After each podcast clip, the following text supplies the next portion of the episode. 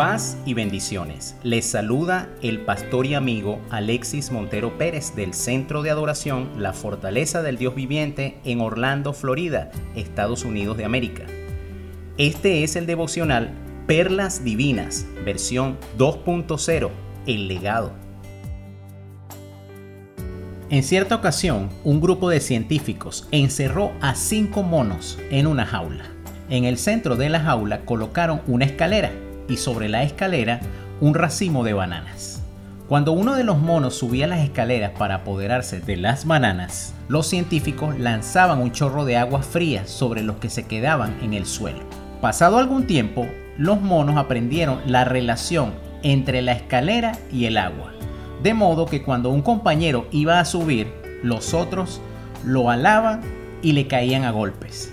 Después de haberse repetido varias veces la experiencia, Ningún mono se osaba trepar la escalera, a pesar de la gran tentación que representaban las bananas. Entonces, sustituyeron a uno de los monos por otro nuevo. Lo primero que hizo el principiante, una vez que vio las bananas, fue subir la escalera. Los otros monos rápidamente lo bajaron y le pegaron antes de que cayera el agua fría sobre ellos. Después de algunas palizas, el nuevo integrante del grupo nunca más subió por la escalera.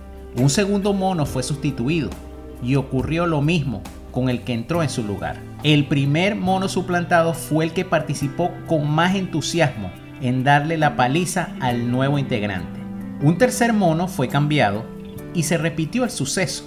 El cuarto también sucedió y finalmente el quinto de los monos originales fueron reemplazados también por otros. Los científicos entonces quedaron con un grupo de cinco monos que a pesar de no haber recibido nunca una ducha de agua fría, continuaban golpeando a aquel que intentaba llegar hasta las bananas. Si fuera posible preguntar a alguno de ellos por qué le pegaban con tanto ímpetu al que subía por el racimo de bananas, con certeza esta sería la respuesta. No lo sé.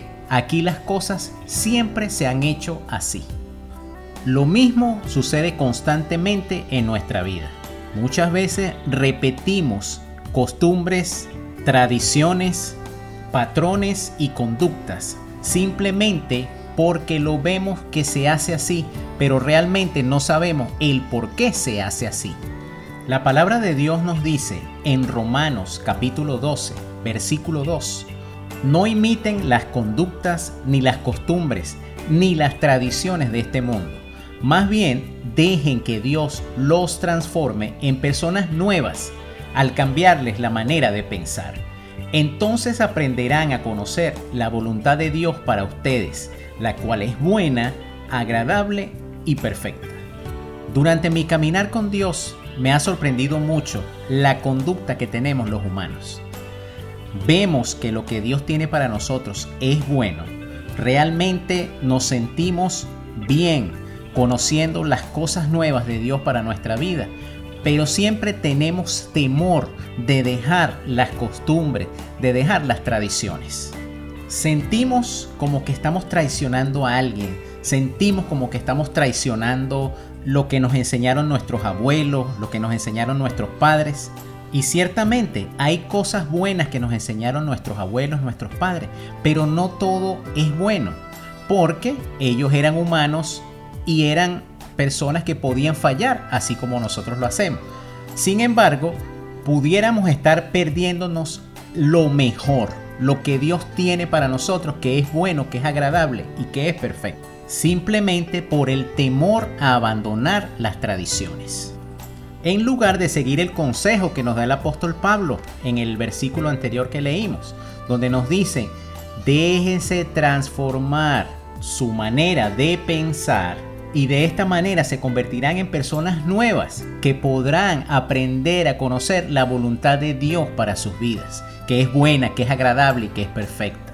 Igualmente lo hizo el Señor Jesús cuando comenzó a predicar. El primer mensaje que habló fue arrepiéntanse, es decir, cambien su manera de pensar. Yo entiendo que hay personas que tal vez su vida no ha sido del todo tan mala, pero se están perdiendo lo mejor que tiene Dios para sus vidas.